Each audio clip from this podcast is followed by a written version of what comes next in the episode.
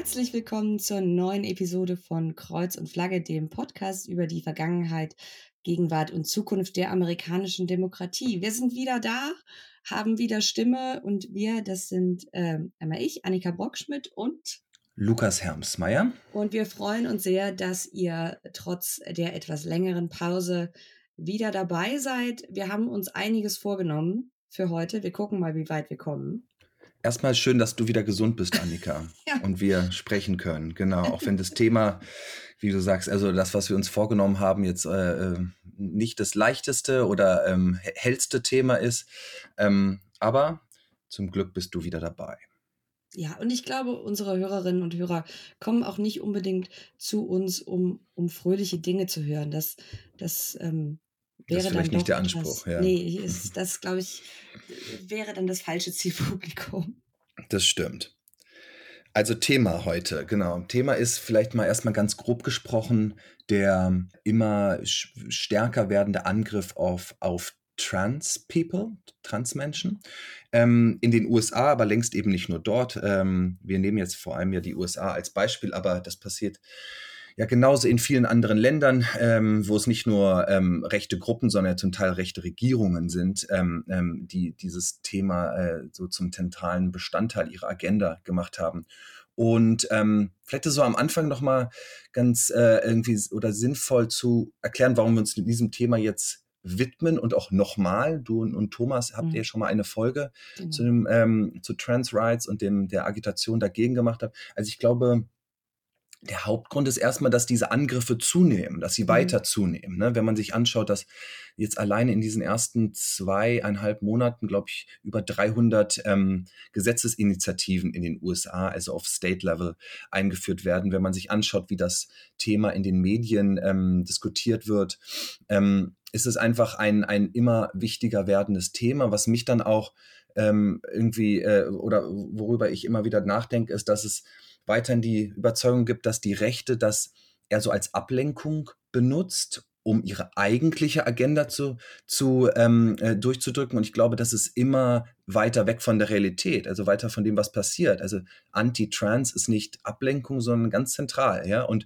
darüber, äh, ähm, das wird nicht nur deutlich, wenn man sich so diese Bills und Gesetzesinitiativen anschaut, sondern auch, wenn man sich die Reden ähm, der, der rechten Politiker und Politikerinnen äh, anschaut. Also wie, wie, wie sie das eigentlich zur Priorität erheben. Ja, und man kann ja mittlerweile wirklich vorhersehen, an welchem Punkt in der Rede oder in einem Redebeitrag es kommt, sobald es losgeht über in Anführungszeichen Gender-Ideologie und die in Anführungszeichen natürliche Familie gemeint ist natürlich heterosexuelle Ehe mit mindestens einem äh, Kind. Du kannst runterzählen, es dauert keine 30 äh, Sekunden, äh, bis die erste offen transfeindliche Aussage getätigt wird. Und das ist jetzt nochmal besonders auffällig gewesen, dadurch, dass es einfach so viel, so konzentriert war bei ähm, der CPAC-Konferenz, die war es letzte Woche, ich habe schon wieder jedes Zeitgefühl verloren, mhm. ähm, die vor kurzem äh, in oder bei Washington stattgefunden hat. Und da war Transfeindlichkeit somit eines der, ja, so der zwei, drei Hauptmotive, die sich durch die ganze viertägige Konferenz gezogen haben. Vielleicht kurz zum Kontext.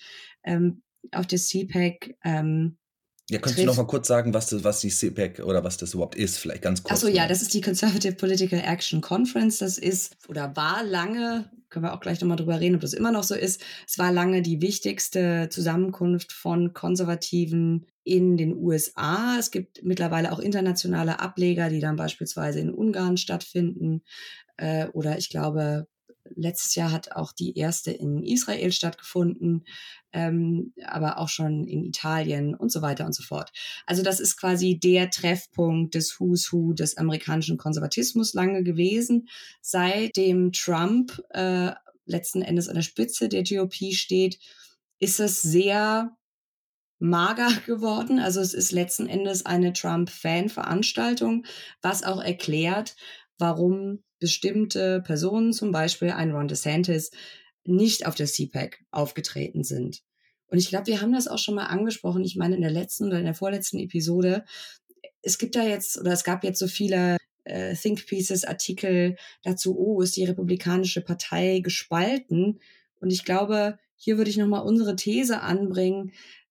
Ich glaube, es ist letzten Endes, ja, es sind etwas unterschiedliche Brands, die ein Trump und ein DeSantis anbieten, aber letzten Endes, was den Inhalt angeht, ist es extrem ähnlich. Insofern diese, dieses, dieses Narrativ von der Spaltung der Republikanischen Partei, das fußt irgendwie nicht auf so furchtbar viel Fakten, meiner Ansicht nach, weil inhaltlich ist man sich einig, man versucht sich eher quasi inhaltlich noch zu übertrumpfen auf der rechten Seite. Es gibt genau, es gibt äh, ganz äh, ohne Zweifel Grabenkämpfe in dieser Partei Mhm. und es gibt Personen, äh, ähm, die sich zusammentun und dann ähm, versuchen sozusagen ihre ihr Ding gegen andere äh, äh, Vertreter der Partei durchzubringen. Aber das heißt nicht, dass sich die Partei, wie du sagst, ideologisch oder politisch, programmatisch ähm, so wahnsinnig äh, ähm, ähm, irgendwie so wahnsinnig divers ist. Die sind sich bei den zentralen Punkten sehr einig und ich glaube, das wird dann äh, einfach klar, wenn man wenn man das so runterbricht, was DeSantis und Trump in jeder Rede betonen und auch ihren, in ihrer Politik durchgesetzt haben oder immer noch durchsetzen bei Ron DeSantis, ähm, dann, dann ist es sich sehr ähnlich. Und ich glaube, das, äh, ähm, ist, es lohnt immer wieder darauf hinzuweisen, dass es da jetzt nicht so die, die großen Auseinandersetzungen gibt über das Programm und äh, ähm, sondern dass letztendlich eher so, so Egos aufeinandertreffen und das sich und das dann manchmal so wirkt, als wären wäre die, wär die ähm, gespaltener als sie ist, die Partei. Und letzten Endes ist es ja auch so, dass eher Trump im Zugzwang ist. Ne? Also die CPAC endet dann oder endete dann mit dem großen Highlight äh, der Rede von Trump. Es waren, glaube ich, knapp anderthalb Stunden, die er da äh, gesprochen hat. Äh, ich kann es keinem empfehlen, nachzuschauen. Mhm. Macht's nicht. Ähm, es war das übliche Trump-Programm, obwohl er sogar für seine Verhältnisse noch äh, ein paar Schippen draufgelegt hat. Ähm, aber ich glaube, das liegt vor allem daran, dass DeSantis, und darüber sprechen wir auch gleich nachher nochmal, sich eigentlich im Moment zurücklehnen kann, weil er Trump, zumindest was die Gesetzgebungserfolge angeht, hm. rechts längst überholt hat.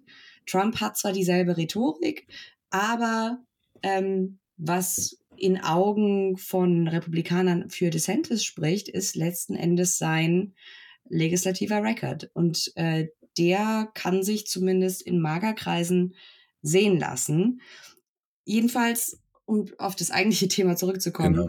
Transfeindlichkeit stand ganz im Zentrum von CPAC diverse Rednerinnen und Redner. Es ist ja so eine Mischung aus, ich sage jetzt mal, rechtsextremen Griftern und bekannten republikanischen Namen, die da aufgetreten sind. Vielleicht hat haben ein paar Hörerinnen und Hörer gesehen, dass äh, Michael Knowles, auch so ein rechter Pandit, äh, Schlagzeilen gemacht hat, weil er zur Eradication of Transgenderism aufgerufen hat. Und ähm, er hat dann großes Trara gemacht, als dann einige Medien korrekterweise berichtet haben, er habe zur Auslösch Auslöschung von Transmenschen äh, letzten Endes also zum Genozid aufgerufen. Und sein Argument war, er habe ja nicht dafür äh, argumentiert, dass Transmenschen ausgelöscht werden, sondern nur Transgenderism. Als wäre als wär das dann am Ende der Unterschied. Ja. Man könnte jetzt natürlich fragen, warum ist es wichtig, dass mhm. äh, was irgendein äh, Kommentator auf einer konservativen Konferenz sagt und äh, ähm, natürlich auch immer bewusst sich da in so eine Empörungsökonomie äh, ähm, einmischt. Also wenn der sowas sagt, weiß er, dass er Aufmerksamkeit bekommt, muss man sich dem widmen. Und ich glaube, ähm, das alles passiert ja nicht im Vakuum, ähm, mhm. wie schon am Anfang dieser Sendung gesagt. Ähm, das alles passiert in einem polit in einer politischen Landschaft, in der die Republikaner Anti-Trans immer mehr zum Kern ihrer, ihrer Pro Programmatik machen. Und ich glaube, das ist wirklich so ähm, wesentlich, das zu betonen, weil man sonst, ähm, weil man sich jetzt von aus, sagen wir mal, progressiver oder linker oder liberaler ähm, Sicht gar nicht versteht, was da passiert. Also wenn man, wenn man, das hat sich tatsächlich ja in den letzten Jahren verändert. Das Thema ist so zentral für die Rechte geworden, weil es erstens ähm, funktioniert. Also ich glaube, die Agitation der, der Basis funktioniert ganz gut über dieses Thema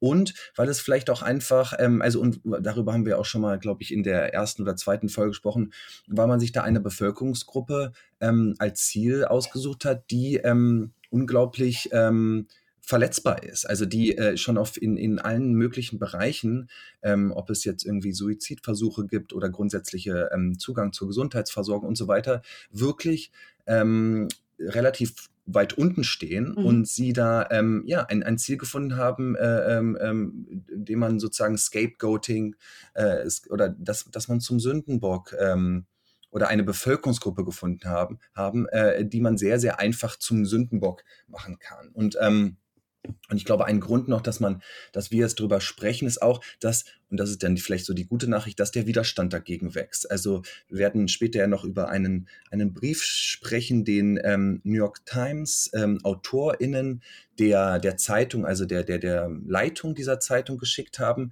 wo deutlich wird, dass es immer mehr ähm, äh, Menschen gibt, die das auch so als Bedrohung wahrnehmen und die, die nicht nur besorgt, äh, ähm, was die Republikaner dort auf Gesetzesebene versuchen und was rechte Medien ähm, agitieren, sondern eben welche Rolle auch die liberale Mitte und Medien der, der, der Mitte, ähm, welche, welche gefährliche Rolle zum Teil spielen. Also der, der Widerstand dagegen wächst, das Bewusstsein dafür auch und ich glaube, es ist wirklich ein Thema, was uns die nächsten Jahre noch weiter oder immer stärker beschäftigen wird. Es gibt ja auch Leute, die sagen, dass das vermutlich jetzt Richtung 2024 die, die Priorität im Wahlkampf werden wird für, für die Rechten. Siehst du das auch so?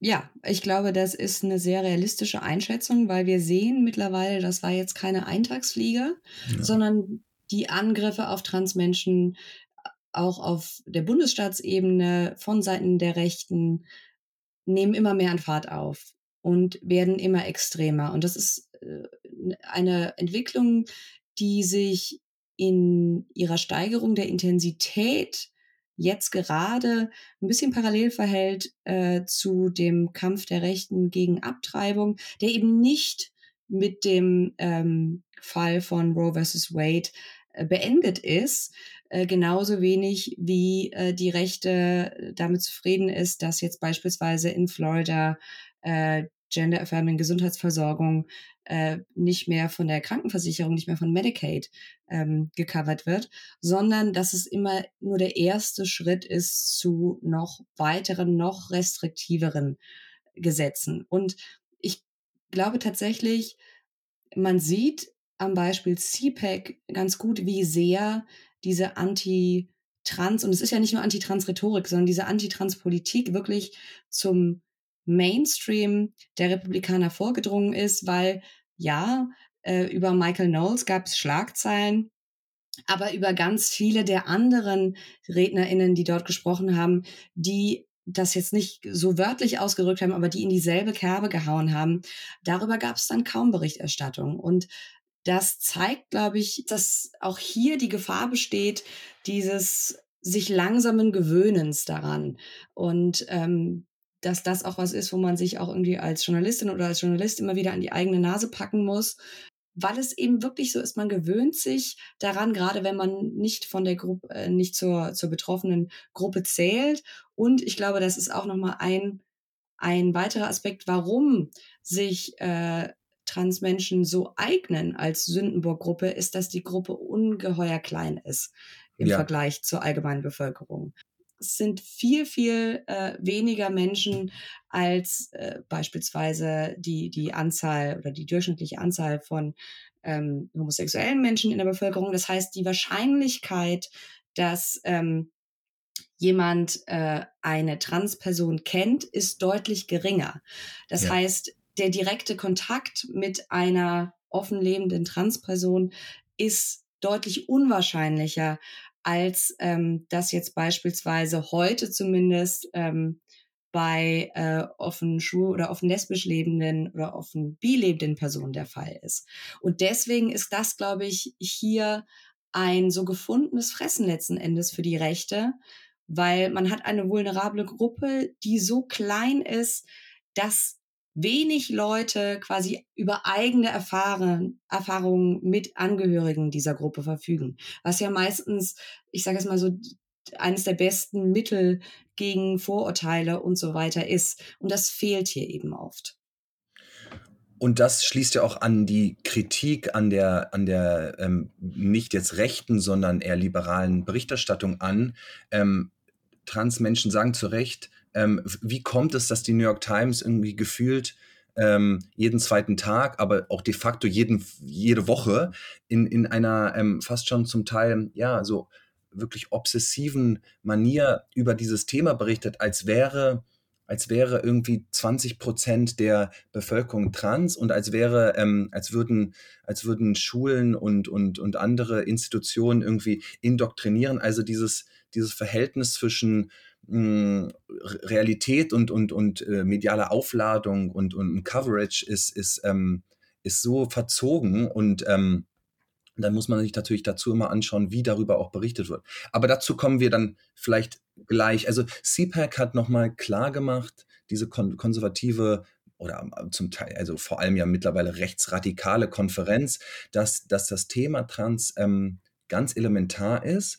Und es ist vor allem ein Bundesstaat, Florida, wo ähm, eben besagter Ron DeSantis äh, Gouverneur ist, ähm, an dem man sehr gut, glaube ich, klar machen kann oder erzählen kann, ähm, was da gerade so legislativ passiert. Also es gibt ja zwei, grob gesprochen, zwei ähm, Bereiche, in denen Anti-Trans-Gesetzesinitiativen ähm, und dann auch eben ähm, wirkliche Gesetze ähm, vollzogen werden. Der eine ist, der eine ist Gesundheit, also äh, Gesundheitsversorgung, was da alles jetzt eingeschränkt wird, und der andere ist ähm, das Thema Bildung, wie darüber informiert wird und vor allem nicht informiert wird, was also verboten wird. Aber vielleicht möchtest du kurz nochmal so einen kleinen Überblick geben, was jetzt in Florida im Bereich der Care, ähm, also der Gesundheitsversorgung, ähm, verabschiedet wurde. Mhm. Genau, also Florida gehört äh, zu einer wachsenden Zahl von Bundesstaaten, die die Gender-Affirming Gesundheitsversorgung, äh, das ist die Best Practice Gesundheitsversorgung für Transkinder und Jugendliche, äh, verbietet. Florida unterscheidet sich in einem Punkt von anderen Bundesstaaten dadurch, dass in Florida das Verbot von Gender Affirming Care nicht durch die Legislative kam, sondern, also nicht äh, in dem Fall nicht durch die Republikaner kam, sondern durch die Ärztekammer, aber eben auf, in Anführungszeichen, Anregung des Gouverneurs äh, von DeSantis, ähm, hat also ähm, die Ärztekammer gegen äh, die Anwendung von Gender Affirming Care bei Kindern und Jugendlichen gestimmt. Das bedeutet, also das betrifft Pubertätsblocker, die ja übrigens auch nicht nur bei Transkindern und Jugendlichen angewendet werden können. Das trifft aber auch beispielsweise chirurgische Eingriffe. Und ich glaube, hier ist relevant, um das zu verstehen, weil das klingt ja jetzt erstmal, oh, okay, die Ärztekammer hat dagegen gestimmt, ist dann da vielleicht nicht doch was dran? Nein, weil diese, dieses äh, Votum der Ärztekammer geht gegen jede medizinische Empfehlung von den großen Vereinigungen der Kinder- und Jugendmedizin in den Vereinigten Staaten und auch über die Landesgrenzen hinaus. Ähm, und hier hat die Catholic Medical Association eine wichtige Rolle gespielt.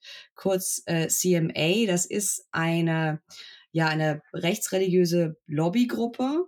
Äh, laut eigener Angabe haben sie 2500 Mitglieder, also katholische Ärztinnen und äh, andere Angehörige aus dem äh, Gesundheitssektor sind Mitglieder bei ihnen und die Gruppe vertritt, ja, ich sage jetzt mal klassische rechtskatholische Ansichten. Also sie sind äh, gegen äh, Homosexualität, beschreiben das als vermeidbar und behandelbar, sind also auch gegen ein Verbot dieser sogenannten Conversion Therapy, Pray the Gay Away.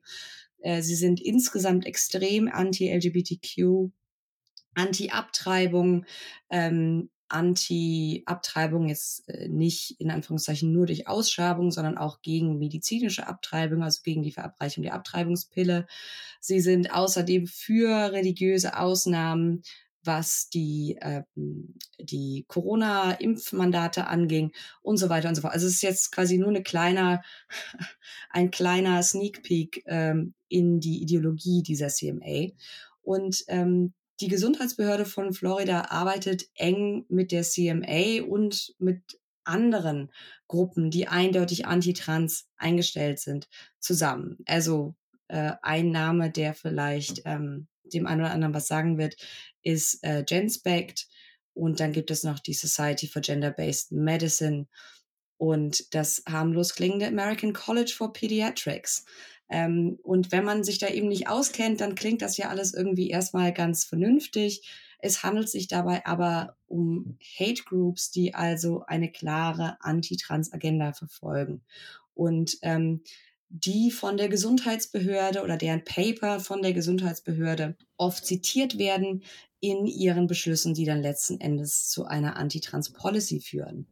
Und an der Stelle genau, weil du jetzt diese Organisationen äh, nennst, die so auf den ersten Blick irgendwie ja ganz seriöse Namen haben, ist es total wichtig, nochmal darauf hinzuweisen, dass die die größten medizinischen in, ähm, ähm, Vertretungen oder Verbände, ja, dass die alle, also von der American Medical Association ganz am Anfang oder ganz an erster Stelle, die ja so die größte Ärzte, Ärztinnen-Vertretung ähm, ist, die sagen alle klar, ähm, dass, dass zum Beispiel Pubertätsblocker ähm, einen, einen positiven Effekt haben und ähm, empfehlen, ähm, äh, Ärztinnen, Ärzten empfohlen werden. Also dass völlig klar ist, dass das, ähm, dass die Vorteile äh, äh dem, dem, dem, sozusagen den Risiken ähm, ganz eindeutig überwie äh, überwiegen und ähm, die auch klar machen oder die äh, sozusagen klar machen an, an, in Richtung an die an, an Republikaner in den einzelnen Staaten, dass dieses ähm, die, diese Versuche da Ärztinnen Ärzte ähm, ähm, ähm, in, der, in, in ihrer Autorität und ihrem Handeln äh, einzuschränken, dass das total gegen den, den Kodex und, die, und den, den Sinn von medizinischer Betreuung geht. Also die großen, seriösen ähm, Organisationen sind ähm, ganz eindeutig in ihrer Haltung dazu. Ja, das ist wichtig, wenn man, wenn man sich klar macht, gibt es nicht da berechtigte Zweifel? Natürlich, es gibt berechtigte Zweifel immer und dann ist die Frage, ähm, zu welchen Schlüssen man kommt und wenn über Jahre lang durch ganz viele Studien mhm. gedeckt wird, dass bestimmte Eingriffe und äh, also medizinische ja. Eingriffe, bestimmte Behandlungen ganz klare Vorteile haben, was die, was den mhm. mentalen mhm. Zustand angeht und die sozusagen die Suizidraten senkt ja. und so weiter, dann ist das ja ein ganz zentraler Punkt. Genau, also wir sprechen hier wirklich über medizinische äh, Behandlung, die nachweisbar Leben rettet. Das bedeutet, wenn, ähm, wenn jetzt plötzlich die Behandlung abgebrochen werden muss, beispielsweise weil man sich das nicht mehr leisten kann, weil die Krankenversicherung es nicht mehr bezahlt oder weil es ganz verboten wird, dann, das muss man sich, glaube ich, auch nochmal klar machen, ähm, das hat mir eine Betroffene im letzten Sommer, als ich in Texas war, ganz eindrücklich geschildert, ähm, dann zwingt man letzten Endes den Körper in eine plötzliche Detransition und das hat ganz fatale Auswirkungen, psychisch, aber auch physisch. Ähm, das heißt, wenn man sich jetzt vorstellt, ähm, da hat jetzt ein, ein, eine Jugendliche Pubertätsblocker bekommen und auf einmal hört sie auf, die zu nehmen und die Pubertät setzt mit voller Kraft ein. Was das für psychische und physische Auswirkungen hat, ähm, das lässt sich, glaube ich, nicht genug betonen, wie gefährlich das ist. Und zum Hintergrund nur äh, nochmal auch, dass, dass aktuelle Studien und, und Umfragen zeigen, also zum, zu, zuletzt vom, äh, vom Trevor Project, ähm, dass nearly, also dass 20 Prozent der ähm, Tra Trans-Kids in den USA im vergangenen Jahr einen Suizidversuch hinter ja. sich haben. Also das mhm. ist so die Größenordnung, in der wir ja äh, äh, uns bewegen. Und ich glaube, die Zahl ist dann noch höher, wenn es einfach um nicht nur um mhm. das letzte Jahr geht, sondern um, um, um das ganze Leben. Also mit ja. Sicherheit höher. Und im, im, im, das muss man natürlich total im, im, Kopf behalten, wenn es darum geht, nicht nur Sachen zu ver, dann wieder rückgängig zu machen oder sondern einfach bestimmte Versorgung zu verhindern. Und deswegen ist dieses Argument, es geht ja hier nur darum, die Kinder zu schützen vor irgendwie Verstümmelung oder vor äh, irgendeinem bösen Einfluss, das macht es ja so perfide, weil die Gesundheitsversorgung, die durch solche Beschlüsse und durch solche Gesetze verhindert wird, das ist die Gesundheitsversorgung, die dafür sorgt, dass weniger Trans-Kinder und Jugendliche sterben. Also das ja. muss man ganz deutlich so sagen. Es ist wie bei, bei, so vielen anderen Themen auch und in der Vergangenheit, ähm, dass so dieses, die, die, das Bild vom, vom ähm, vom Kind, vom abstrakten, unschuldigen Kind, äh, ganz zentrales für die Rechte, also für rechte ähm, ähm, Muster. Und ähm, das ist ja bei der, beim Thema Abtreibung genauso, aber auch schon bei anderen Moral Panics, ne, dass das Kind vor, vor Einflüssen äh, beschützt werden muss. Ähm, eine, eine Freundin von mir, Sophie Lewis, die ähm, auch Autorin ist und über diese Themen schreibt, hat mal von im letzten Jahr darüber geschrieben, dass es um die Kriminalisierung des Lebens im Leben im Besonderen, im Namen des Lebens an sich geht. Also klingt jetzt so ein bisschen kompliziert erstmal, aber ich glaube, es bringt es so dann auch irgendwie oder verdichtet es so gut, dass es für die Rechte immer um das abstrakte Kind geht.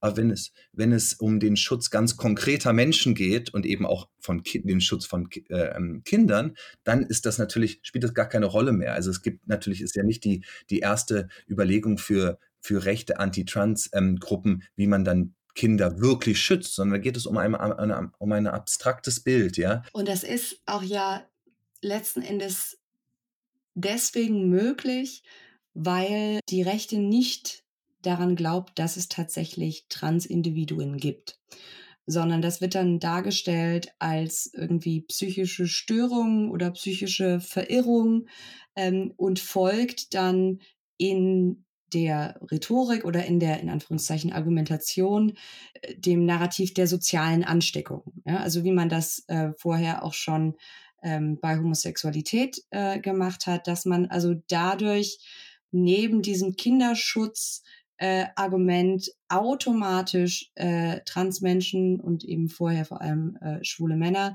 automatisch in die Nähe von Pädophilie rückt, weil es nun mal grundsätzlich so ist, dass äh, es, ich sage jetzt mal, den wenigsten Leuten in der Gesellschaft würde es vermutlich was ausmachen, wenn äh, pädophilen Sexualstraftätern äh, schlimme Dinge zustoßen. Was bedeutet, dass man die Gesamtgesellschaft versucht zu desensibilisieren, wenn es zu gewalttätigen Angriffen gegen Mitglieder dieser vulnerablen Gruppen kommt. Also jetzt nicht von Pädophilen, sondern eben gegen die Gruppen, die man versucht als Pädophile oder als Groomer zu framen. Mhm. Und nochmal, genau, also äh, um nochmal dann zurückzukommen, auch zu dem, äh, zu Florida, diesem äh, Bundesstaat, in dem ähm, ja so vieles, äh, oder dass man so irgendwie als Labor ähm, zum Teil faschistoider Politik bezeichnen kann, weil dort ähm, mhm. Dinge durchkommen, ähm, die, die sich jetzt immer mehr auch auf andere Bundesstaaten verbreiten. Also die eine Ebene ist eben medizinische Versorgung. Es werden ÄrztInnen äh, kriminalisiert äh, ähm, und im Grunde wird äh, äh dafür gesorgt, dass sie bestimmte ähm, medizinische Behandlungen und Betreuung gar nicht mehr durchführen können. Es werden, ähm, es wird dafür gesorgt, dass ja, dass, dass, dass Trans Kids und immer mehr auch ähm, Erwachsene gar nicht ähm, sich sozusagen öffentlich als, als das identifizieren können oder das leben können. Ähm, es wird äh, dafür gesorgt, dass auch, ähm, es gab jetzt in, in, in Florida ja auch dieses, diese neue Gesetzesinitiative, die es ermöglichen würde oder erlauben würde, dass Eltern ähm, ihr, ihr das, das Transkid sozusagen ähm, kidnappen können, wenn sie glauben, dass es äh, sich in einem anderen Bundesstaat beispielsweise irgendwie einer medizinischen Betreuung äh, äh, und Versorgung äh, anschließt, dass man das letztendlich gegen den Willen des, des jugendlichen Kindes ähm, ja. zurückholen kann nach Florida. Also da passiert in diesem Komplex medizinische Betreuung auf ganz vielen Ebenen werden die Gesetze schärfer und, und, und restriktiver und führen am Ende eben dazu, dass das, das hat das auch nochmal eine, ähm, eine Journalistin ähm, in, äh, zusammengefasst, dass letztendlich Trans Kids gar nichts anderes üblich bleibt, in bestimmten Bundesstaaten wie Florida mhm. sich zurückzuziehen. Also entweder, genau. entweder ein, ein Leben jenseits der Öffentlichkeit führen oder den Bundesstaat verlassen müssen. Also das ist wirklich so die Konsequenz dessen, was dort legislativ passiert. Oder sich eben dann in den Suizid flüchten. Ne? Also wenn, wenn genau. die Möglichkeit nicht äh, gegeben ist, finanziell und von den Lebensumständen her den Bundesstaat zu verlassen. Und das ist Teil der Bemühungen von Seiten der Rechten, Gender-Affirming Gesundheitsversorgung generell als Kindesmissbrauch zu definieren. Da gab es ja schon mal im letzten Jahr den Versuch äh, von, ach, wie heißt der, der äh, Generalstaatsanwalt ähm, Ken Paxton, äh, und ja. Greg Abbott, dem Gouverneur von Texas. Äh, das ist dann zumindest in Teilen gestoppt worden. Ähm, und damals ging es darum, dass man äh, es melden soll, wenn man irgendwie den Verdacht hat, nur den Verdacht hat, dass ein Kind oder eine Jugendlicher in der eigenen Umgebung genderfeminine Gesundheitsversorgung bekommt. Das heißt, hier ist auch immer das Element sozialer Kontrolle dabei, genau wie bei diesen äh, Anti-Abtreibungsgesetzen, wo es ja auch darum geht, dass Bürgerinnen und Bürger das melden sollen. Dieses Element gibt es also auch oft bei dieser Anti-Trans-Gesetzgebung und bei diesem speziellen Gesetz in Florida, diesem ähm, Senatsgesetz 254, über das wir gerade gesprochen haben, was letzten Endes das Kidnapping legalisiert, äh, das wird quasi unter denselben Statuten, kann hier also im Anführungszeichen im Notfall, äh, wenn das Kind also die ihm zuständige Gesundheitsversorgung irgendwo anders bekommt, die ihm ein Elternteil verweigert, dann kann dem anderen Elternteil das äh, Sorgerecht unter denselben Statuten entzogen werden, die sonst vor äh, Missbrauch und vor, auch vor sexuellem Missbrauch schützen sollen. Und auch hier nochmal, genau, die Größenordnung am Anfang haben wir schon kurz drüber gesprochen. Es geht da jetzt nicht um eine ähm, extreme einen extremen Gesetzestext in 300, über 300 Gesetzesinitiativen in den ersten zwei Monaten. In den Nicht, ersten zwei Monaten? In den ersten zwei Monaten. Also man merkt einfach, dass auch an dieser Anzahl ist es wirklich in diesen, weil ja im Januar sich jetzt ähm, neue Parlamente wieder ähm, konstituiert haben in, äh, ähm, sozusagen nach den Wahlen, das ist die Priorität für die Republikaner in vielen Bundesstaaten. Darum geht es im Kern. Und ähm, neben, der, neben dem Feld der Gesundheitsversorgung und dem immer ähm, krasser werdenden Eingriffen, also was, was eigentlich äh, Transmenschen ähm, zusteht, ja, ist das andere Feld Bildung, ja, also in, in, sowohl in Schulen als auch in Universitäten wird immer mehr dafür gesorgt, dass dieses Thema letztendlich gar nicht behandelt wird. Also da, auch dort findet letztendlich eine, eine äh, ähm, ein Programm statt, das, das die, das die Existenz von Transmenschen leugnet. Ja? Es, wird, ähm, es wird Lehrern und, und, und, und Professorinnen verboten, ähm, über bestimmte Themen zu sprechen. Es wird ähm, es werden äh, ähm, äh, Curriculums, also die ähm, Schulpläne, Bildungspläne umgeschrieben. Das ist so das andere ganz, ganz äh, äh, wichtige Sch Schlachtfeld, kann man sie jetzt ein bisschen blöd formuliert, aber kann man sagen, neben dem Thema Gesundheitsversorgung.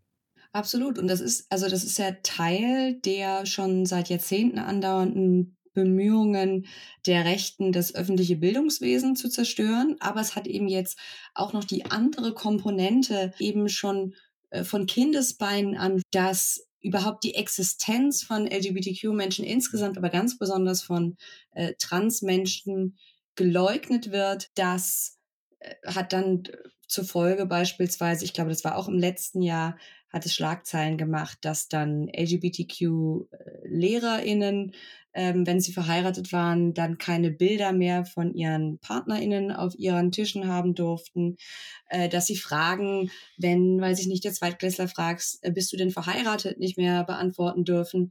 Aber das hat eben auch die Folge, dass heranwachsende Kinder und Jugendliche gar nicht quasi gar nicht es als Kategorie kennenlernen, ähm, das ist noch irgendetwas anderes außer äh, der klassischen ähm, heterosexuellen Cis ähm, Eheschließung und Familie gibt. Und das ist eben Teil dieses generell ideologischen äh, Programms, eben schon ganz früh anzusetzen und nebenbei eben auch hier dasselbe, was vorher galt für die Ärztinnen und Ärzte und Pflegepersonal, was eingeschüchtert wird, auch hier Lehrerinnen und Lehrer so zu verunsichern, weil diese Gesetze sind ganz schwammig formuliert. Also es ist gar nicht so richtig klar, was da jetzt alles drunter fallen kann, was jetzt alles nicht mehr erlaubt ist, was nicht mehr auf dem Lehrplan stehen darf.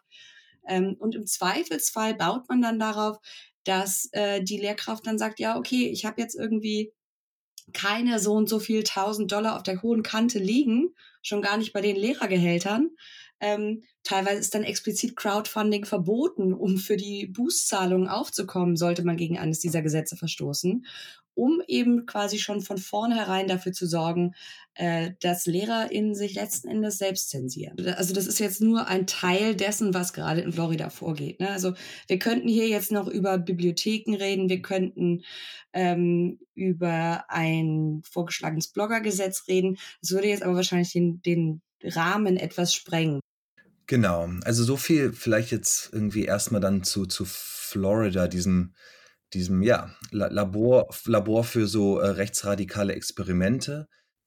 Und wir können ja vielleicht auch noch mal ein, ein paar Texte dazu äh, irgendwie dann ver verlinken, die sich einerseits auch mit den Details dieser Gesetzesgebungen auseinandersetzen, die aber auch noch mal klar machen, das ist ja auch ein ganz springender Punkt, welche rechten Gruppen dahinter stehen. Also dass es zum Beispiel, ähm, so wie es dann manchmal in Artikeln heißt, vor allem besorgte Eltern sind, die sich kümmern.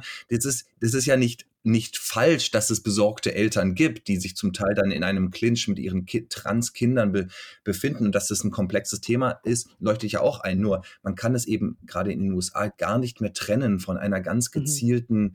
ähm, Agenda rechter Gruppen, die eben auch gezielt auf Eltern zugeben, zugehen oder auf eben Schulen und dann die Schulbehörden und so weiter. Also äh, jeder, jeder Artikel, der sich mit besorgten Eltern beschäftigt und äh, ignoriert, dass das auch gesteuert wird, ja, also nicht im Sinne einer Verschwörung, sondern einfach, dass es völlig ja. klar ist, wenn man sich bestimmte ähm, Programmatiken rechter Organisationen anguckt, dass sie das machen. Also die sind, das ist ja gar nicht auch heimlich äh, clandestin, sondern es ist, ähm, es ist ziemlich offensichtlich, was da passiert. Und das ist jetzt zum Beispiel dann auch eine eine Kritik an bestimmten Artikeln in der New York Times. Ähm, zu dem Thema können wir jetzt vielleicht äh, ähm, gleich kommen, dass, dass das so ausgespart wird, dass, dass, dass es eben einer, einer, einer rechten Programmatik äh, folgt und dass, ähm, wenn man das ignoriert, irgendwie sich auch nicht bewusst macht, wer hier sozusagen an, an der wer hier bestimmte Macht hat und sie ausnutzt, ja, für welche Zwecke. Das ist dann schon eine, eine faszinierende Dynamik, ne, die sich dann häufig, nicht immer, aber häufig in solchen Texten zeigt, dass dann Menschen, die für Trans Rights und also für die Menschenrechte von Transmenschen sich einsetzen, das sind dann die Aktivisten. Und äh, auf der anderen Seite stehen dann die besorgten Eltern. Und es gibt äh, zig Recherchen äh, beispielsweise von, von Media Matters. Also wenn man sich jetzt nicht irgendwie äh, Fox News äh, die, direkt in die Vene geben will, was ich sehr gut nachvollziehen könnte, ähm, kann man das da auch verfolgen, quasi sekundär, die oft Analysen machen von, sei es jetzt Fox-Segmenten, aber auch mal von Artikeln aus, äh, ich sage jetzt mal in Anführungszeichen Mainstream-Medien, wo sich dann rausstellt, oh, die besorgte Mutter und Klassensprecherin ist gleichzeitig auch die lokale Sprecherin einer Anti-Trans-Gruppierung. Also hier gibt es personelle Überschneidungen. Es gibt hier nicht nur die Tatsache anzuerkennen, dass Leute teilweise von rechter Hetze gegen Transmenschen mhm. beeinflusst sind. Dadurch, dass man versucht, gezielt Schoolboards beispielsweise zu kapern, dass man versucht, äh, die Eltern in Panik zu versetzen, sondern dass es auch wirklich personelle Überschneidungen gibt, dass dann da bei Fox Leute auftreten als besorgte Eltern, die sich seit zwei, drei Jahren aktiv ähm, in Agitation gegen Transmenschen äh, äh, befinden. Be nee, oder ähm, befinden, genau, betreiben, die das betreiben. Und deswegen, es lohnt sich, wenn, wenn in solchen Artikeln von besorgten Eltern die Rede ist, es lohnt sich manchmal, den einen oder anderen Namen in, bei Google einzugeben. Und manchmal ist es erstaunlich, was dann da so zutage kommt. Und das sollte, genau, das, das lohnt sich, aber sollte ja eigentlich auch die Aufgabe der, des Journalismus sein, ja. das schon zu, einzuordnen und zu kontextualisieren. Ähm, ja, sprechen wir über diesen ähm, äh, ähm, schon erwähnten Brief in der New York Times. Erstens, weil er, glaube ich, ganz ähm, so bestimmte Konflikte äh, ähm, auf den Punkt bringt und weil er jetzt auch schon in Deutschland, ähm, in deutschen Medien besprochen wurde. Also kurz zusammengefasst haben sich ähm, Mitte Februar ja eine, eine Reihe von AutorInnen, die alle schon mal für die New York Times auch publiziert haben, zusammengetan ähm, und haben einen, einen Brief an die New York Times, an die, äh, vor allem dort an den Redakteur, der so für ähm, redaktionelle Standards ähm, verantwortlich ist, geschrieben, indem sie die Berichterstattung der New York Times ähm, in Bezug auf Trans Issues ähm, and Rights ähm, kritisieren. Also ähm, sie nennen in diesem Brief ein, ein paar Beispiele, ähm, unter anderem zum Beispiel einen Text, ähm, äh, der mit der Überschrift The Battle over Gender Therapy lief, in dem ähm, dann zum Beispiel der Begriff Patient Zero äh, äh, äh, fiel, was natürlich sofort ähm, erinnert daran, also erstmal einfach auch dieses Trans als, als Krankheit darstellt, so ganz äh, ähm, ähm, offensichtlich und dann eben auch an so, ähm, an so frühere Diskurse und, und, und Bewegungen, zum Beispiel gegen Homosexuelle, erinnert, wo eben ja auch, also der Schwule und, und Lesben oder Schwule, die ähm, ähm, HIV hatten, dann ähm, äh, eben ausgeschlossen wurden und ähm, ist auch, und darauf wird in diesem Brief äh, hingewiesen, es unglaublich lange in, bei der New York Times gedauert hat, bis man sich dem Thema AIDS-HIV ähm, überhaupt ähm, seriös und ernsthaft ähm, ähm, nähert und, und, und darum kümmert. Also noch, äh, äh, die New York Times wurde dann ja auch dadurch bekannt, dass sie zum Teil so ähm, Op-Eds, also so Meinungsstücke ähm, gebracht hat, zum Beispiel von ähm, William Buckley, dem, dem, dem äh, Gründer der National Review, also einem sehr rechten Kommentator, in dem äh, der Vorschlag ähm, dann hieß, äh, HIV-Infizierte ähm, ähm, zwangs ähm, zu tätowieren. Also mhm. Also das lief dann, das lief dann in der, im, im Paper of mhm. Record in der New York Times. Darauf wird nochmal in diesem Brief auch hingewiesen, dass es gar nicht so lange zurückliegt, bis eine andere Bevölkerungsgruppe, mhm. Homosexuelle, eben nicht ähm, nicht nur nicht ernst genommen wurden, sondern wirklich durch eine Unzahl von Artikeln ähm, ähm, dämonisiert wurden mhm. und dass das in mehr oder so mehr oder weniger subtiler und mehr oder weniger sehr, sehr offener Art und Weise jetzt fortgesetzt wird mhm. gegen Transmenschen. Also dieser Brief ist eine, ist eine Mahnung, Leute, was machen wir hier? Äh, was passiert hier in der, bei der New York Times, während ähm, gleichzeitig, wie wir jetzt schon besprochen haben, die Republikaner und andere rechte Gruppen Anti-Trans so zentral als äh, äh, vorantreiben und so eindeutig menschenfeindlich eben da vorgehen. Was, welche Rolle spielt ein liberales Medium, die größte und bekannteste Zeitung der Welt hier? Und ähm, diesen Brief haben sich jetzt erstmal, genau, haben sich wirklich eine, eine hohe Zahl von AutorInnen der New York Times ähm, ähm, äh, ähm, äh, angeschlossen oder haben den unterschrieben. Ich glaube, wir sind da mittlerweile dann bei irgendwie 35 oder 40.000 Unterschriften insgesamt. Genau, es ging, glaube ich, los mit 1000 und äh, dann wurde quasi der Aufruf geöffnet äh, nach der Veröffentlichung, dass man äh, die eigene Unterschrift runtersetzen konnte. Ich glaube, man konnte ähm, angeben, ob man selbst Contributor ist oder ob man Abonnent ist. Und die, ja, also die, die Zahlen sind wahnsinnig hochgegangen. Eine Sache vielleicht noch ergänzend. Die Beziehung zwischen Anti-Trans-Artikeln in der New York Times und Anti-Trans-Gesetzgebung, die ist ja gegeben, weil es ja jetzt einige Beispiele gab, wo äh, republikanische Politiker New York Times Artikel zitiert haben genau. in ihren Gesetzesentwürfen, äh, in denen sie die äh, Rechte von Transmenschen beschneiden. Also äh, das ist jetzt noch gar nicht mal irgendwie so, dass es sich hier um eine theoretische Verbindung handelt, sondern man hat die wirklich schwarz auf weiß vorliegen. Genau, also sowohl, sowohl Politiker als auch Anwälte nutzen einfach bestimmte Sätze oder auch einfach bestimmte Stimmungen, die durch Zeitungen, äh, Artikel in der New York Times entstehen, aber ganz konkret Zitate, Sätze, um Gesetzesvorhaben zu, zu, ähm, zu, zu voranzutreiben.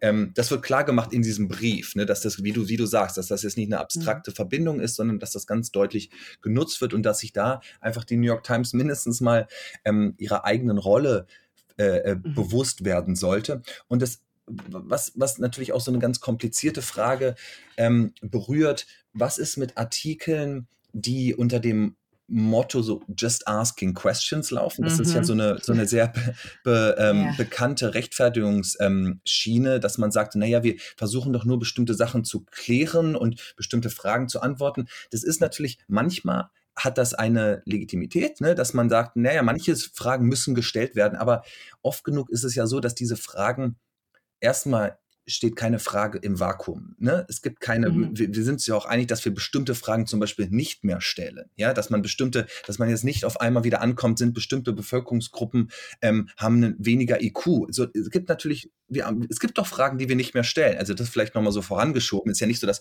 man immer wieder so in so einer, äh, ähm, äh, in so einer Free Speech äh, Welt lebt, in der alle Fragen gestellt werden müssen. Selbst die liberalsten Leute sind sich einig, dass bestimmte Fragen nicht gestellt werden, weil es darüber wissenschaftlichen Konsens gibt, dass es absolut ähm, äh, menschenfeindlich ist. Ähm, welche, genau. Ähm, und die, diese, die, die sozusagen die ähm, Verteidigungslinie, naja, in, der, in den meisten New York Times-Artikeln, die jetzt kritisiert werden, werden doch nur Fragen ge gestellt, mhm. die auch das machen sich ja dann Anwälte und, und Politiker der, Rechten und der Republikaner zunutze, indem sie dann einfach nur diese Fragen nochmal zitieren und sagen, naja, wenn das in der New York Times läuft, ist es doch schon ein Grund dafür, dass wir das in Frage stellen müssen. Also all das macht es jetzt, ich würde gar nicht sagen, ähm, sollte dazu führen, dass man diese Fragen nicht mehr stellen darf oder was auch immer. Nur man muss sich bewusst machen, was daraus wird, ja, und was daraus werden kann. Und ich glaube, wenn man sich dessen bewusst ist, dann muss man umso vorsichtiger und journalistisch kritischer und sorgfältiger ähm, sozusagen auf das Framing bestimmter Sätze achten und auch darauf zu schauen, wer zu Wort kommt. Nicht nur, wie wir gerade schon gesagt haben, welche, welche Kräfte und ja, politischen Interesse hinter bestimmter Anti-Trans- ähm, äh, Legislation steht, sondern ähm, welchen welchen, welchen Leuten man auch einfach ähm, wie viel Platz gibt. Wenn es natürlich besorgte Eltern gibt darüber, dass die, dass bestimmte Schulen nicht darüber informieren, dass ihr Kind ähm, trans ist, dann kann man darüber meiner Meinung nach schreiben. Man sollte nur mindestens mal erwähnen oder vielleicht auch ein bisschen mehr als nur erwähnen, dass es unglaublich viele Trans-Eltern gibt, die total unterstützend sind. Ja, also die, das ist ja nicht so, nicht jedes Elternteil hat das ein Problem und ganz Amerika ist voller, sondern es gibt die, die große Zahl sind total ähm, gehen damit ja liebevoll und unterstützend um. Und ähm, es geht jetzt um einen zum Beispiel konkreten Text in New York Times, der vor ein paar Wochen erschien, wo es um dieses Problem ging. Ne? Also was, was passiert, wenn, wenn, wenn, wenn Kids, wenn, wenn Kinder oder Jugendliche in der Schule trans sind, weil sie sich dort trauen, das aber ihren Eltern nicht zeigen. Ist es dann gibt es eine Pflicht für die für die Schulen, die Eltern zu informieren. Und da laufen jetzt gerade ähm, ähm, in, in verschiedenen Bundesstaaten dazu äh, irgendwie, ne, also sogar Gerichtsprozesse. Mhm. Und natürlich muss man sich, glaube ich, da schon mal erstmal als Frage im Kopf behalten, wofür es steht, wenn ein Kind das in der Schule mhm. machen kann, aber nicht zu Hause. Das ist doch ja. schon mal ein Ausdruck eines, ja. eines Vertrauensmangels. Und ich glaube, das ist in diesem Text vielleicht auch nicht klar genug gewesen, ja, äh, geworden, ja. dass man irgendwie, dass das doch schon mal ein Indictment, also ein Urteil irgendwie für sich mhm. ist, dass man, dass offenbar ein Kind das in der Schule machen kann, aber nicht ihre, den Eltern. Offenbar ist da, gibt es da eine, ein, ein Risiko von, von, von, von Harm. Ja, absolut. Und das ist ja, also solche, solche Regelungen entstehen ja nicht aus Jux und Dollerei, weil sich irgendwie Educators sagen, uh, das, das ist der neueste heiße Scheiß, da machen wir mal schnell eine Regel zu. Also, sondern es geht ja hier darum, äh, Harm von Schaden von Kindern und Jugendlichen abzuwenden. Und die Folgen, die das haben kann, wenn ein Kind oder eine Jugendliche also quasi gegenüber den Eltern zwangsgeoutet wird, ähm, die sind teilweise wirklich dramatisch. Das kann dazu führen, führen, dass die Eltern das Kind aus der Schule nehmen, dass sie es äh, in irgendein Conversion Therapy Camp stecken. Ähm, da gibt's ja auch genügend, das muss ich gar nicht erzählen, da gibt's genügend Berichte äh, von Betroffenen, die eben genau das erzählen und die sagen, es gibt einen Grund, warum diese Regelungen, ähm, warum diese Regelungen existieren und äh, die quasi automatisch zu framen als äh, hier wird was versteckt vor den Eltern, hier wird quasi was verheimlicht, was hinter verschlossenen Türen wird hier indoktriniert. Das ist ja quasi das, ähm, was hier suggeriert wird.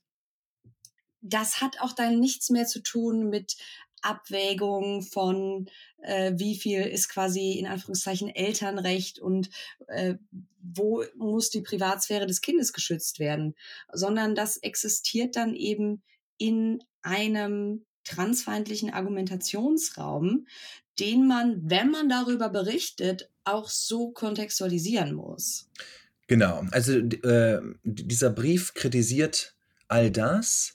Ähm, und bittet im Grunde ähm, ja, die, die, die Führung dieser Zeitung darum, das mehr und mehr zu berücksichtigen. Und ähm, auch ganz am Anfang wird nochmal darauf hingewiesen, was wie absurd ist, also so formulieren sie es nicht, aber mhm. wie absurd es ist, dass wie viele, wie viele Artikel diesem Thema überhaupt gewidmet mhm. werden. Mhm. Ja, also es sind ja nicht ähm, Transmenschen, die äh, äh darum bitten, äh, irgendwie im, im, im Zentrum der Aufmerksamkeit zu stehen. Die wollen, mhm.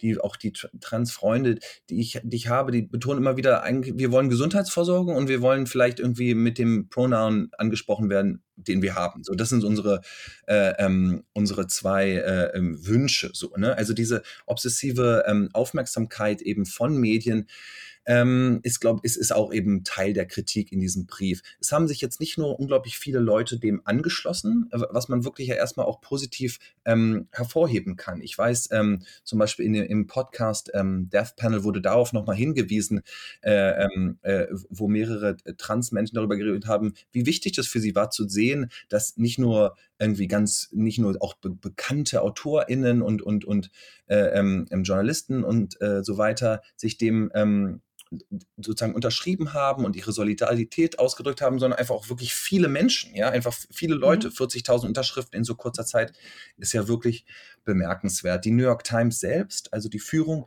des, des Management der Zeitung hat jetzt darauf schon ähm, reagiert und hat das erstmal so, ja, so eine Mischung aus irgendwie höflich wahrgenommen, aber mhm. wir lassen uns, äh, wir, wir, äh, stimmen nicht der Kritik ein, dass wir da irgendwie biased sind, also voreingenommen. Es wurde eher dann so abgetan und letztendlich ist ziemlich klar, dass da auch, dass das Thema innerhalb der Zeitung ist. Also sie werden darüber jetzt schon auch, oder das weiß ich auch, dass die Leute darüber jetzt natürlich mehr und mehr reden, aber es sorgt auf jeden Fall, glaube ich, jetzt erstmal nicht dafür, dass, ähm, dass, dass diese Flut von Artikeln, die oft zum Teil ja sehr, sehr problematische Fragen stellt, ähm, ähm, dass die jetzt abnimmt oder dass da irgendwie die, die Berichterstattung ähm, ausgewogener, kritischer, nuancierter wird, sondern dass man, glaube ich, von der New York Times weiter erwarten kann, dass dieses Thema schon irgendwie ähm, sehr, sehr verfolgt wird und auf nicht die wirklich gesündeste Weise verfolgt wird.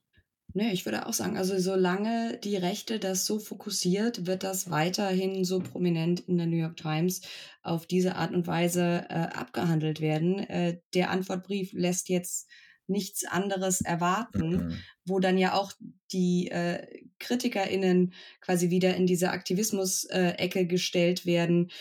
Ein weiterer Kritikpunkt war ja übrigens auch, ihr schreibt wahnsinnig viel über Transmenschen, aber äh, Artikel von Transmenschen oder wo Transmenschen zu Wort kommen, wo sie nicht nachher sagen müssen, ähm, ihr habt mich falsch zitiert oder ihr habt mein Zitat aus dem Kontext gerissen. Das gibt es auch fast gar nicht. Ja. Also wir haben hier eine obsessive Berichterstattung über eine kleine Gruppe, die aber selber kaum zur Sprache kommen darf. In einem ja. Medium, ähm, was so bekannt ist, dass das Machtgefälle so enorm ist mhm. und ähm, dass es eben wirklich Auswirkungen hat. Und ich habe jetzt vereinzelt Berichte gelesen davon, dass, also soweit ich weiß, hat sich die äh, die Gewerkschaft der New York Times ähm, also solidarisiert mit diesem Kritikbrief, ähm, was jetzt dann wohl wieder dazu geführt hat, dass einige äh, bekanntere Namen intern das wiederum kritisieren, dass sich die Gewerkschaft solidarisiert. Ähm, also da, da scheint es ganz schön zu brodeln innerhalb der Redaktion. Genau, und, und was ich ähm, auch unheimlich grotesk finde als ähm, Kritik an diesem Brief. Ähm, das war zum Beispiel jetzt auch in der, in, in der mhm. Zeit von, von Jascha Munk zu lesen, dass da im Grunde, dass da versucht wird, einen Journalismus ähm, zu verhindern. Man könnte ja auch von so, von so liberaler, aus liberaler Sicht sagen, ähm, und darum geht es ja oft, alles muss diskutiert werden. Warum also im Zweifel wird doch gerade mit diesem, mit diesem Brief eine Kritik geäußert. Ja? Also es geht doch da gerade um das, um das, in, um die Inanspruchnahme ähm, ähm, einer, einer, einer Kritik und einer Position und einer Auseinandersetzung mit dem, was in der New York Times läuft, dass man das jetzt wieder unterbinden will oder im, im, im, im Sinne der, der, der, der Free Speech, also wir können dann gar keinen Journalismus mehr machen, das halte ich für so absurd. Das ist natürlich auch in gewisser Weise vorgeschoben. Da wird einfach dann so getan, als wäre äh, Free Speech und, und Journalismus und wir können jetzt gar nicht mehr darüber berichten, was die wirklichen Probleme oder Trans sind. Also auch, auch da sieht man im Grunde so eine, ähm, und so eine sehr verzerrte. Das ist dieses Cancel Culture Framing, ne? Ja, genau. So dieses, man darf das ja jetzt noch nicht mal mehr kritisieren, ohne dass einem gleich 40.000 Unterschriften daherkommen. Das zeigt natürlich auch, was für ein Verständnis von Journalismus dahinter steht. Wenn die Folge aus diesem Brief ist und diesen Unterschriften ist, dass die New York Times sagt, da können wir aber unseren Journalismus ja gar nicht mehr so machen, wie wir ihn machen, dann ist die Tatsache, dass das nicht zum Nachdenken darüber anregt, was für Journalismus man denn so gemacht hat in der letzten Zeit, ähm, schon irgendwie eine ganz schön, ganz schöne ja. Selbstaussage. Nur leider fehlt dann da die, die Selbstreflexion. Mhm. Ja, Yasha Monk ist ja sowieso so ein Thema. Ich, ich kann das nur lesen, wenn ich vorher keinen Espresso getrunken habe. Sonst äh, kriegt krieg er Blutdruck.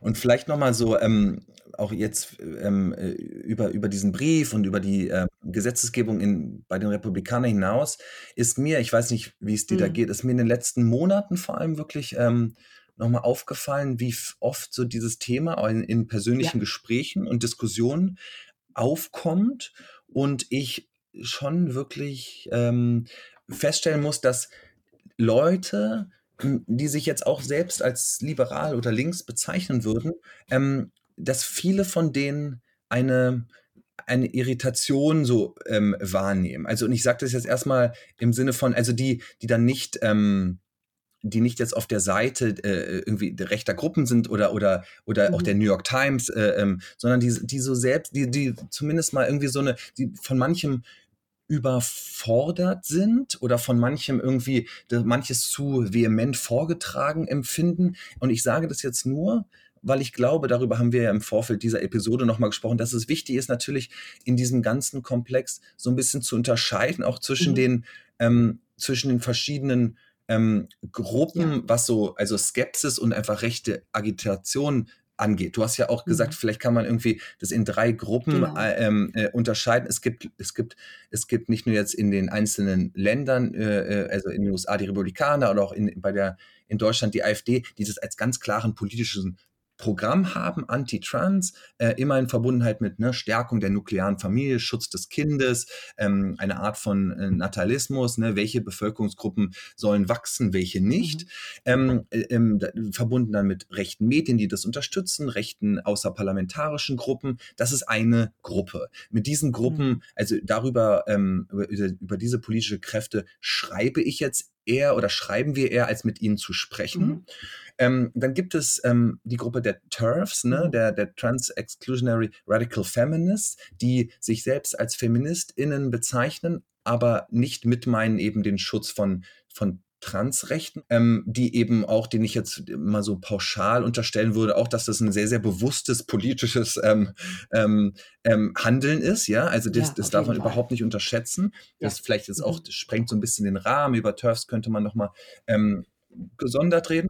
Aber dann gibt es eben auch, und ich glaube, es ist wichtig, darüber zu sprechen, eine Gruppe von Menschen, denen ich ähm, also das sind wirklich zum Teil auch einfach jetzt in, in Gesprächen mit Freunden merke ich das, die die diesem Thema ganz offen erstmal äh, eingestellt sind und sagen, ja, natürlich muss man Transmenschen schützen und was da passiert, ist, ist, ist gruselig und gefährlich, aber selbst sich so äh, irgendwie in irgendeine Art von äh, Bedrängung manchmal fühlen, kann man, wie, wie rede ich jetzt darüber, muss ich das jetzt alles so völlig ähm, ähm, ähm, ähm irgendwie äh, unzweifelnd hinnehmen, was sozusagen von, von, von Aktivisten, von linken Aktivisten so vorgegeben äh, wird und so weiter. Also auf kurz zusammengefasst, ich merke auch bei, bei Leuten, bei Menschen, die sich wirklich, denen ich total das, das, das emanzipatorische Denken und Handeln glaube und denen ich eine überhaupt nicht äh, Bad Faith äh, ähm, sozusagen unterstelle. Zum Teil gibt es da auch eine so eine Irritation. Ich glaube, der erste, also Gedanke, den ich dazu habe, woran das liegt. Woher kommt es, dass so viele Menschen sich irgendwie auf hm. irgendeine Weise angegriffen fühlen? Der erste Gedanke ist natürlich, naja, da wird etwas, mhm. da wird eine Binarität von Frauen und Männern ähm, in Frage stellt, die unglaublich tief sitzt. Das ist so ein banaler Punkt. Ne? Also dieses, dass das patriarchale irgendwie ja. Verständnis, es gibt Frauen und es gibt Männer und es gibt nur diese zwei Gruppen und das bedeutet, das Mannsein und das Frausein bedeutet bestimmte Dinge. Das ist nun mal über Jahrhunderte und Jahrtausende gewachsen, sitzt unglaublich tief in unserer Gesellschaft. Also ist diese Infragestellung natürlich fast logischerweise dann führt zu ganz verschiedenen Reaktionen. Das ist so ein irgendwie sehr, sehr offensichtlicher Punkt. Ich würde jetzt mal ganz selbstkritisch vielleicht als nächsten Punkt noch nennen, da ich mich ja selbst auch äh, irgendwie als, als, als, als, als links bezeichne und, und ähm, offen dafür oder klar mache, dass ich dafür äh, für Trans Rights kämpfe, ähm, dass manchmal vielleicht ist ein von so linker Perspektive dass so Dinge vorausgesetzt werden, die sich wirklich noch nicht, die, die man vielleicht nicht voraussetzen sollte. Ne? Also, dass, dass ich schon merke, dass ich dann vielleicht auch irgendwie in Gesprächen mit meinen Eltern zum Beispiel, ähm, die wirklich total also ungemein tolerant sind und, und alles, dass ich so, dass ich über Dinge spreche, die einfach nur nicht angekommen sind. Und ich glaube, das, das führt dann auch zu so einer, manchmal den ungünstigen, ähm, so Spannung, dass man dann irgendwie denkt, so, also jetzt aus deren Perspektive, äh, jetzt nicht meiner Eltern, sondern ja. erstmal so dir, um Gottes Willen, das weiß ich jetzt noch gar nicht und bin ich dadurch jetzt schon irgendwie, mache ich dadurch ganz viel falsch. Und ich glaube, dass man das jetzt überhaupt nicht verharmlosend all das, was wir jetzt besprochen haben, sondern nur, dass man das, dass es zumindest eine Komponente ist. Ne? Dass da manchmal, glaube ich, so von, ist mal sehr pauschal wieder gesprochen, von links Dinge vorausgesetzt werden und dann sehr so vehement auch eingefordert werden und vielleicht man sich schon klar machen muss, dass vieles gar nicht angekommen ist. So und dass sich bestimmte Diskurse verändert haben, dass sich auch bestimmte ja wissenschaftliche Erkenntnisse ja auch jetzt nicht neu sind, äh, äh, mhm. äh, also die es sagen wir mal vor 20, 30 Jahren noch nicht gibt. Da gibt es, es gibt ja viel mehr Studien dazu, was bestimmte medizinische, medizinische ja. Behandlungen bringen, was ähm, ja auch einfach diese biologische vermeintlich biologische Binarität auflösen. Es gibt eben nicht nur Mann und Frau und das gibt ist ganz klar, ja. sondern auch das ist ja, ja. Ähm, wissenschaftlich mittlerweile, ja. es ist ja viel komplexer als das. Und ich glaube, dass das aber eben noch nicht so klar bei vielen Menschen ist und dass man, ich würde jetzt immer sagen, dass man das, dass zumindest auch jemand wie ich, ja, als, als, als Cis-Mann mit dann auch geduldig mhm. erklären sollte. Weil, also wer denn, wenn nicht ich so, ne? Ja. Weißt du, was ich meine? ja, ja.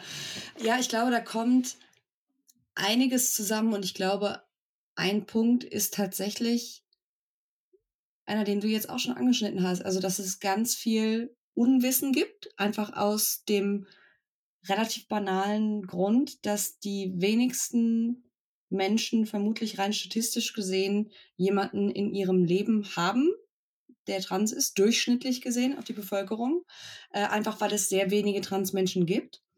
Ähm, und gleichzeitig spielt, glaube ich, auch noch mit rein, neben all dem, was du gerade gesagt hast, dass selbst wenn ich jetzt nicht, ich sage jetzt mal, jeden äh, Artikel in der Zeit oder in der FAZ lese zu dem Thema, ähm, den wir kritisieren würden, weil wir sagen, hier wird ein rechtes äh, Framing reproduziert oder hier wird was ähm, transfeindliches äh, impliziert oder aktiv veröffentlicht, allein dadurch, dass ich, wenn ich beim Zeitungsblättern, selbst wenn ich nur die Überschrift wahrnehme, wenn da jetzt jede Woche ein, zwei Artikel dazu kommen, selbst wenn ich die nicht lese, entsteht natürlich bei mir im Hinterkopf und sei es nur unbewusst äh, das Gefühl, boah, da macht aber eine Gruppe ganz schön Rabatz.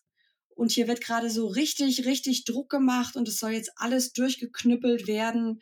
Und das parallel zu diesem permanenten Getöne über Cancel Culture und Leute verlieren ihre Jobs, wenn sie einmal den falschen, das falsche Pronomen benutzen. Das kreiert, glaube ich, selbst wenn man es, wie gesagt, nicht aktiv konsumiert, ähm, selbst wenn ich nur in der U-Bahn, weiß ich nicht, die, Nach äh, die, die Schlagzeilen lese im Berliner Fenster, das kreiert, glaube ich, automatisch so eine Art innere Widerstandshaltung, die kombiniert mit dem Unwissen über die eigentliche Thematik, weil diese Artikel, über die wir hier sprechen, das, die beruhen ja jetzt nicht auf Fakten. Da werden ja jetzt nicht in Good Faith äh, irgendwie Studienergebnisse diskutiert, sondern die werden dann aus dem Kontext, gibt es ja ganz viele Beispiele, davon muss ich jetzt gar nicht im Detail drauf eingehen. Aber das schafft, glaube ich, ähm, so eine, so eine gesellschaftliche Stimmung. Da verschiebt sich gerade kulturell was, was sich nach ganz was ganz tiefgehendem anfühlt, weil es diese Binarität auflöst. Vielleicht habe ich da selber irgendwie Gefühle, die mir irgendwie ein bisschen Angst machen, weil ich nicht weiß, was heißt das für mich, wenn es diese Binarität nicht mehr gibt, für mein Selbstverständnis.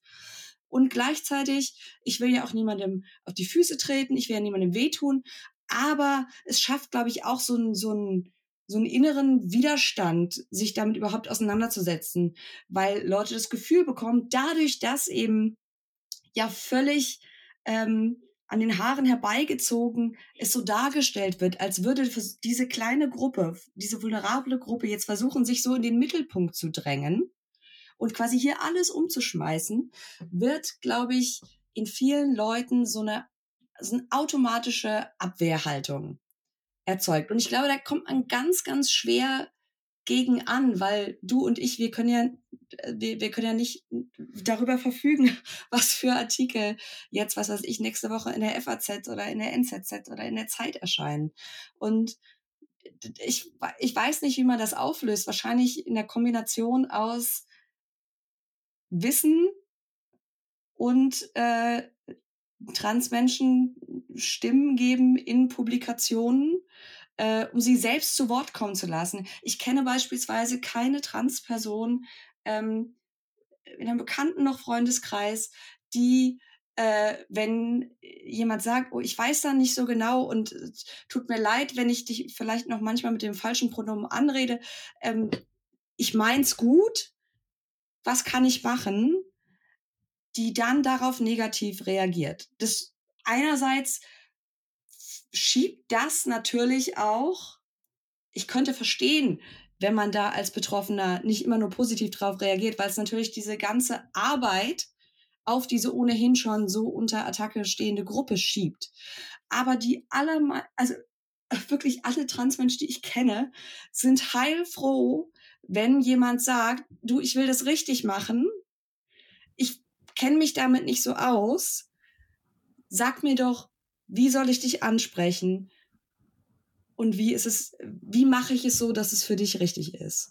Ich glaube, das sind nochmal zwei ganz wichtige Punkte, genau, die du, die du anbringst. Einmal so dieses, ähm, diese, oft sehr diffuse Stimmung, die entsteht durch Überschriften und, und vage Nachrichten und Meldungen, wo irgendwie dann so bestimmte Reflexe angeben, angehen und was du gerade gesagt hast, dass die, dass, dass, dass, dass auf Seiten vieler oder der meisten Transmenschen eine unheimlich große Geduld ist, ja, und eine, eine, eine un unglaublich viele Toleranz ja. gegenüber auch irgendwie, ähm, sagen wir mal, Fehlern, ja, und irgendwie oder Unsicherheit. Also ich glaube, das ist ja. ein guter Punkt. Wollen wir so, weil äh, so zum Schluss noch mal kurze Zusammenfassung, vielleicht was, mhm. was wichtig ist für, für uns irgendwie jetzt in dieser Episode, aber auch einfach, was jetzt diese politische Situation angeht. Also ich glaube, ganz zentral, hoffentlich, was jetzt klar wurde, nochmal ist, wie wichtig Anti-Trans für die Rechte ist. Also das ist ist es keine Ablenkung? Ist mhm. es nicht der,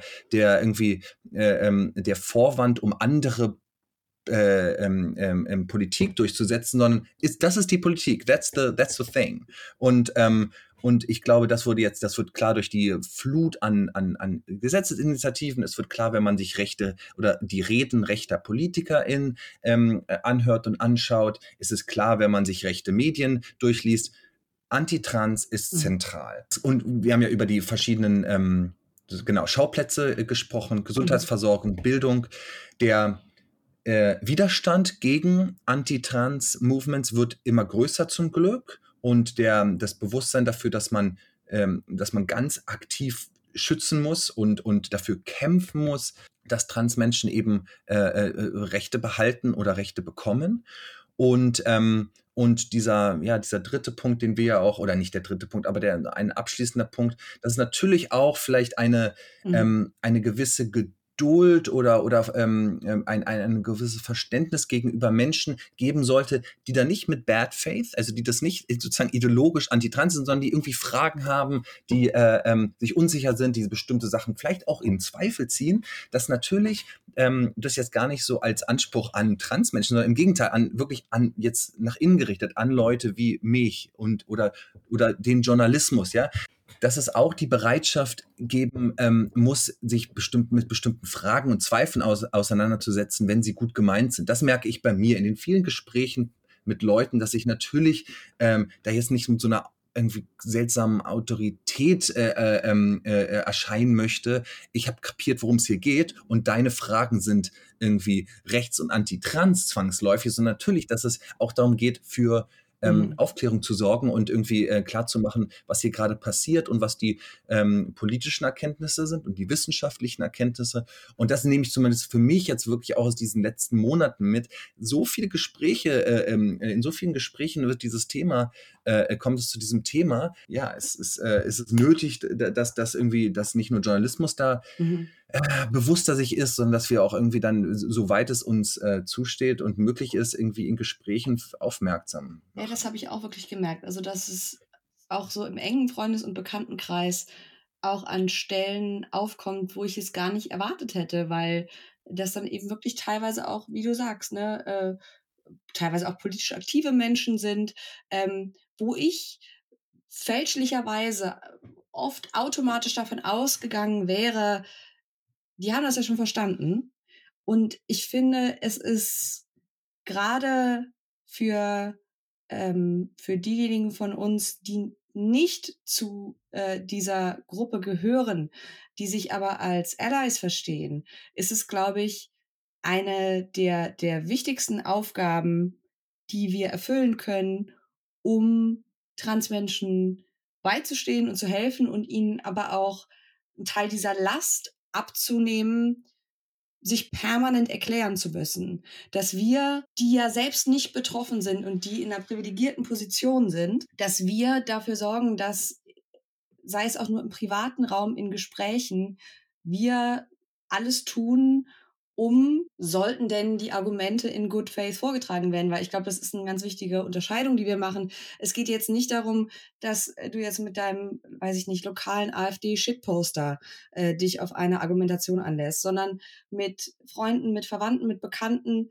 wo du das Gefühl hast, die wollen das verstehen, sind aber irgendwie verunsichert und wissen nicht so richtig, was Sache ist und können es nicht wirklich einordnen, dass man sich versucht, mit diesen Leuten auseinanderzusetzen, sie zu informieren, ohne dass man ihnen dabei irgendwie von der Kanzel herunter predigt, auch wenn das manchmal schwerfällt und frustriert und ich weiß, ich neige dazu auch äh, dann eher, aber es bringt, glaube ich, wirklich viel. Das ist die Aufgabe von Menschen, die äh, Transmenschen beistehen wollen und nicht von der betroffenen Gruppe selbst, die genug damit zu tun hat, äh, zu versuchen, irgendwie nicht angegriffen zu werden und äh, für Gesundheitsversorgung kämpfen muss und überhaupt äh, damit beschäftigt ist, existieren zu dürfen, sondern von uns anderen ähm, quasi diese zusätzliche Last noch zu übernehmen, weil ähm, ja wir einfach dafür mehr Kapazitäten haben, dadurch, dass wir eben in der privilegierten Position sind.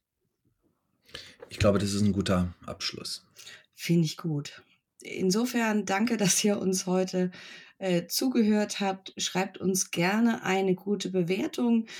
Äh, schlechte Bewertungen lasst ihr lieber, könnt ihr woanders reinschreiben.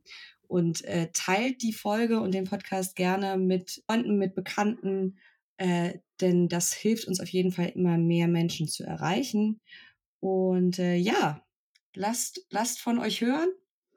Und äh, wir sehen uns jetzt, sehen uns.